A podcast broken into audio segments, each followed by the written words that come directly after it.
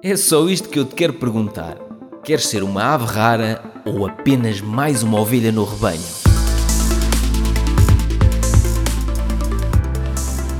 Estou a gravar este episódio num sábado e se segues os meus episódios do podcast A Ave Rara, já deves ter percebido que ao sábado normalmente eu não vou ao ginásio de manhã, vou à tarde.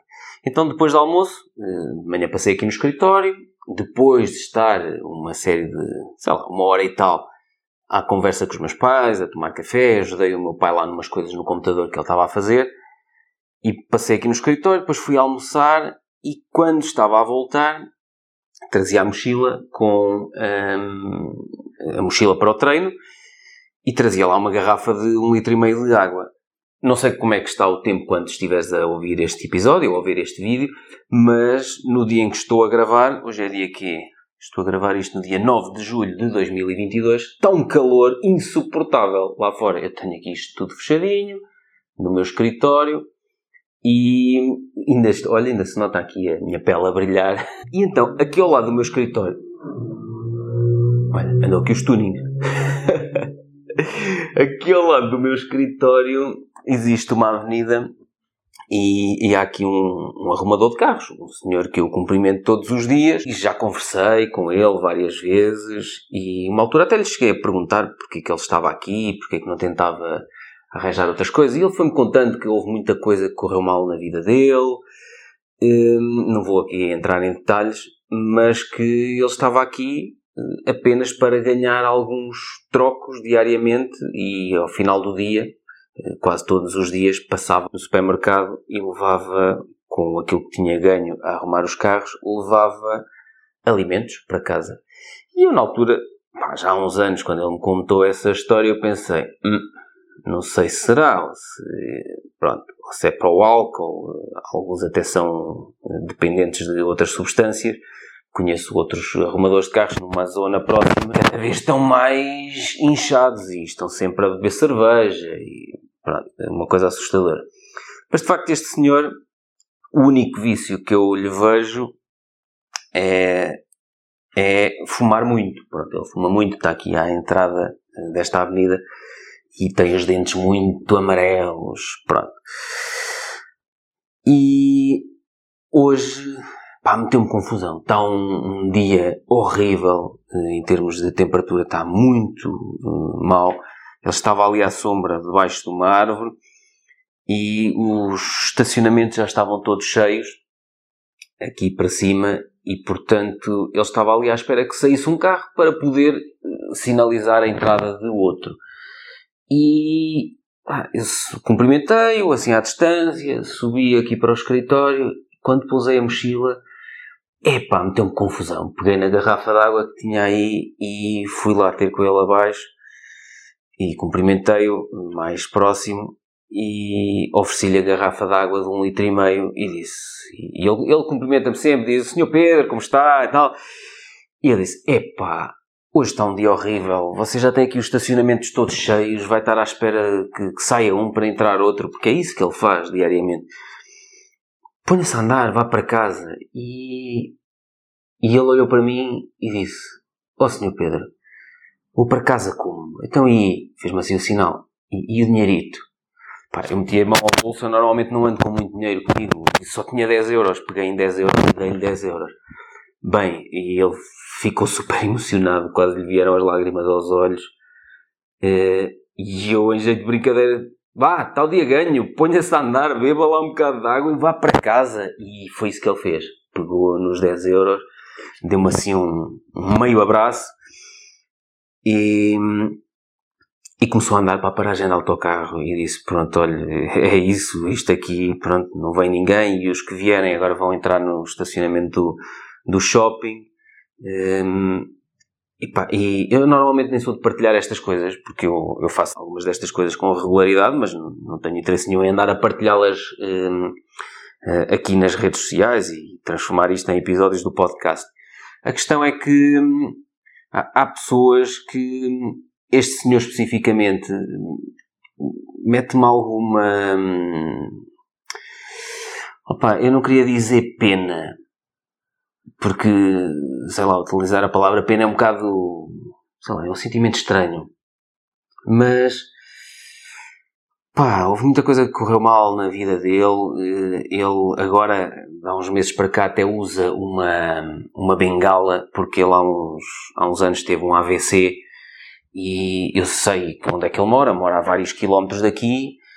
E ele tem ali uma perna meia presa desde que teve o AVC ah, ainda faz uns quilómetros para apanhar o autocarro e depois aqui há uma paragem de autocarro próximo, mas vai todos os dias carregado com sacos uh, de compras que, lá está, que usa o dinheiro do, que, que ganha aqui a arrumar os carros para levar compras para casa. E eu via-o às vezes, quando eu ia correr na ecopista do Dão, eu via-o a percorrer a ecopista do Dão ainda durante alguns quilómetros, que ele mora mais à frente, desde a paragem do autocarro, carregado com sacos. E, portanto, pá, eh, pronto, não sei qual é a palavra, mas é um misto de pena com outra coisa qualquer. Uh, Mete-me confusão que determinadas vidas, numa fase mais avançada, numa fase, sei lá, ele está na idade que, que tem os meus pais, uh, apesar de ser novo, está muito desgastado e e mete-me confusão, ele, pá, pronto, uh, eu vejo este esforço diariamente de ele está aqui e depois daqui uh, desaparece durante um bocado e ao fim de um bocado está ali na paragem de autocarro ao fim do dia com os sacos de compras para ir para casa. E portanto aqueles 10 euritos que eu lhe dei são euritos para mim, mas para ele ele, uma altura, eu perguntei-lhe, então, mas você. Ele, pá, há dias em que eu não consigo levar nada para casa, há dias em que eu faço 3 euros, 3 euros e meio. E eu pus-me a pensar: o homem está de pé todo o dia para levar 3 euros e meio para casa. Hum, toda a gente está bem com ele, porque ele, ele é simpático com toda a gente. Uh, ainda me lembro uma altura que eu tinha aqui uns pinos daqueles pinos de quando se cortam as estradas, aqueles pinos cor de laranja e brancos. Eh, numa altura que a minha empresa de consultoria ambiental fez uns trabalhos para uma concessão rodoviária, nós, sempre que encontrávamos animais mortos na autoestrada, tínhamos que encostar o carro e aquilo era para fazer de semana a semana ou de 15 em 15 dias, já não sei. E tínhamos que sinalizar a paragem do carro com aqueles pinos à volta do carro e com aquela luz cor de laranja rotativa de emergência e, e tínhamos que ir ver que animais mortos é que estavam atropelados na, na autoestrada. E eu lembro-me que deixámos de fazer esses trabalhos e ficámos aí com os pinos e a uma altura lembrei-me eh, vou falar com ele e vou-lhe perguntar se quer estes pinos porque a nós não nos dão jeito nenhum, até estão aqui no escritório a ocupar espaço vamos-lhe oferecer estes pinos e ele assim bloqueia aqui não sei quantos lugares de estacionamento e eh, pode ir gerindo e distribuindo os lugares de estacionamento à medida que ele quer. Porque ele se queixava que havia pessoas que o ignoravam de manhã, apesar dele ser simpático, mas chegavam ali e metiam o carro e pá, nem uma moedita lhe davam. E ele dizia, pronto, estão no direito deles, não é? Não, não tem que me dar nada. Só que efetivamente eu via que ele era extremamente hum, proativo e dinâmico. Sempre foi. Eh, está aqui, não está ali do género, quando o carro estaciona, vai lá buscar uma moeda. Não, ele está a fazer sinais para virem para esta rua e onde é que está aqui um lugar onde as pessoas podem uh, estacionar. Portanto, está ali, de facto, a fazer qualquer coisa. E para quem anda à procura de estacionamento, numa hora em que não há estacionamento, epá, este, este, esta sinalética uh, merece pelo menos uma moedinha. E, e, ele ficou deliciado quando eu lhe ofereci os pinos e era giro aqui no meu escritório a olhar para ele a, a, ir desbloqueando os lugares de estacionamento e aqueles pinos estavam lá a selecionar como se houvesse uma obra e pronto, e portanto para dizer que há vários anos que eu tenho uh, uma relação com este senhor e vou conversando com ele e cumprimento-o todos os dias, como já disse anteriormente. E no Natal, inclusivamente, eu costumo uh, levar-lhe coisas, seja, seja um, um bolo rei, seja. e ofereço-lhe sempre 40 ou 50 euros. Pronto, mas eu nunca tinha partilhado isto, não tenho interesse nenhum em estar a, a falar sobre isto. Uh, falo sobre isto agora no âmbito deste episódio. Mas tudo isto para dizer o quê? Eu não consegui ficar indiferente a, a este senhor por quem passo todos os dias e é super atencioso comigo. E, e olha, uma altura até um senhor que mora aqui no prédio mais abaixo, agora vou falando, vou-me lembrando de coisas.